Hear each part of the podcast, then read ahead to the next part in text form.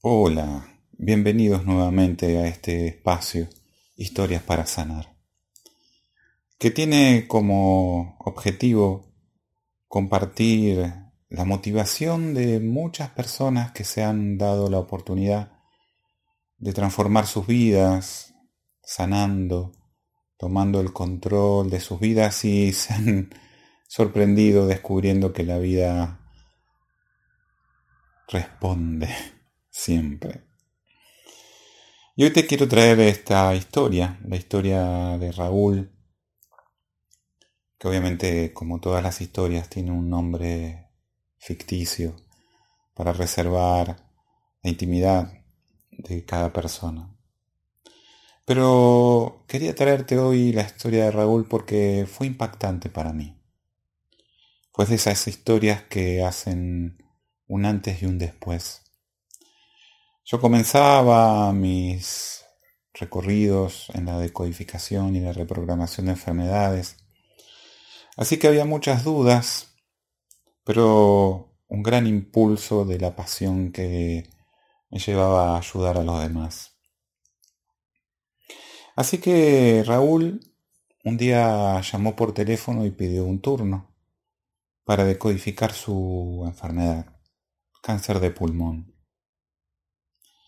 Normalmente este tipo de enfermedades en donde en el inconsciente colectivo hay una opinión de maligna, de mortal muchas veces, de terrible, de horrorosa, eh, necesitan de un primer momento para poder comprender que todo lo que hace nuestro cerebro es únicamente para mantenernos vivos. Y así fue esa primer parte de la sesión con Raúl cuando nos vimos por primera vez. Me tomé todo el tiempo para irle explicando cómo nuestro cerebro todo lo que hace lo hace únicamente para mantenernos vivos. Y que esta enfermedad que estaba atravesando hacía un poco más de un año no era otra cosa que un aviso que se estaba dando diciendo que había cosas en su vida que no estaban del todo bien.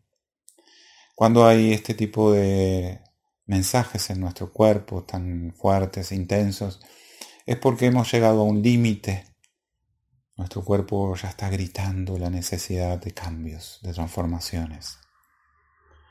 Y allí estaba Raúl, con unos 52 años de edad, una estatura mediana, un poco por debajo de su peso habitual, con mucho interés en recorrer este proceso.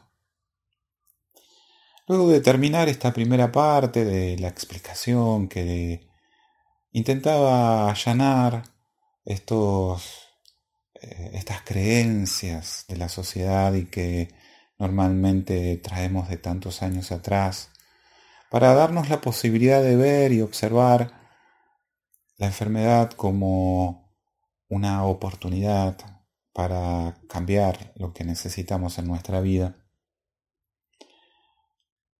Raúl respondió de una manera que nunca nadie había respondido. Me dice, claro, yo entiendo todo lo que vos me decís. No sabes cuánto me ayudó el cáncer a mí. Esta respuesta poco común en la mayoría de los casos fue impactante para mí, movilizador. Entonces le pregunté, ¿y en qué te ayudó? Uy, en muchas cosas, me dice Raúl. Mira, desde que me enfermé, mi hermano, con el cual estábamos peleados, se acercó, nos amigamos, y ahora tenemos una relación maravillosa. Mi ex mujer, con la que estoy separado hace años, ella se ocupa de tramitarme todos los turnos con los médicos. Mis dos hijas, que podía ver alguna vez cada semana, vienen todos los días a verme para ver cómo estoy. ¿Y qué más? Te cuento. El banco en donde tenía un crédito que no podía pagar, me refinanció la deuda y ahora tengo más facilidades para poder cumplir con mis obligaciones. Increíblemente, Raúl ya había recorrido parte de este camino de sanación. Había podido comprender los beneficios de haber estado enfermo. Pero, por alguna razón, todavía no estaba dando el paso de poder hacerse cargo de establecer esos lazos de amor con su gente querida, con su familia, y todavía necesitaba de esta enfermedad que lo hiciera por él. Muchas veces nos pasa esto en nuestras vidas. Necesitamos que una enfermedad venga a impulsarnos a hacer cosas para que llamemos la atención y los demás nos atiendan. Y muchos son los casos que he atendido en donde las personas prefirieron seguir enfermas que tomar las riendas de la vida y cambiarlas. Todo proceso de sanación necesita una transformación interior y esa transformación interior tiene que ver con hacernos cargo de nuestra vida, con ser honestos con lo que realmente sentimos con dejar de hacer lo que debemos y empezar a vivir desde lo que sentimos, desde la verdad que nos hará libres. Y Raúl fue un gran maestro en este sentido, porque más allá de haber recorrido una parte del camino y haber, haberse dado cuenta de los beneficios de estar enfermo, prefería consciente o inconscientemente mantenerse enfermo que hacer las acciones necesarias para poder vivir su vida plenamente con esos lazos de amor. Y aunque el proceso fue profundo y pudimos lograr llegar a los programas ancestrales que Raúl seguía manteniendo con una lealtad en el corazón, tenía que permitirse una transformación aún más profunda. Una transformación que todavía no se había dado permiso. No lo vi más a Raúl, solamente vino a una sesión. Tal vez haya podido darse cuenta de lo que necesitaba hacer. O tal vez se haya topado con la realidad, con el mensaje que le estaba dando la vida y prefería seguir con la enfermedad para que lo ayudara a mantener sus relaciones de amor. No lo sé.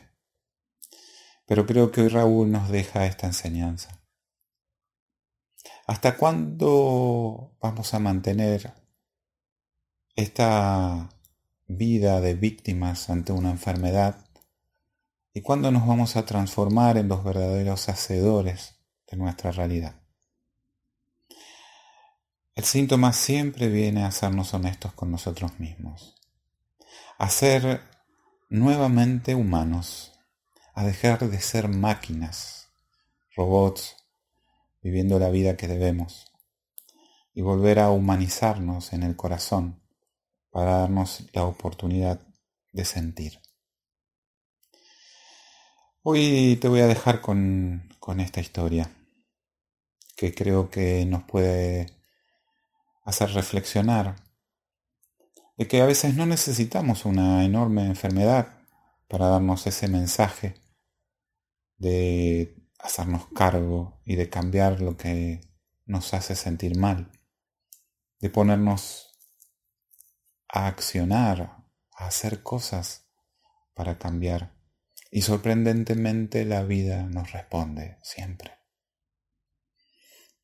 Así que te invito a que esta historia te ayude a ponerte en marcha, a dejar de depender de un síntoma para tomar el poder que todos los seres humanos tenemos de vivir consciente y plenamente desde lo que sentimos en nuestro corazón.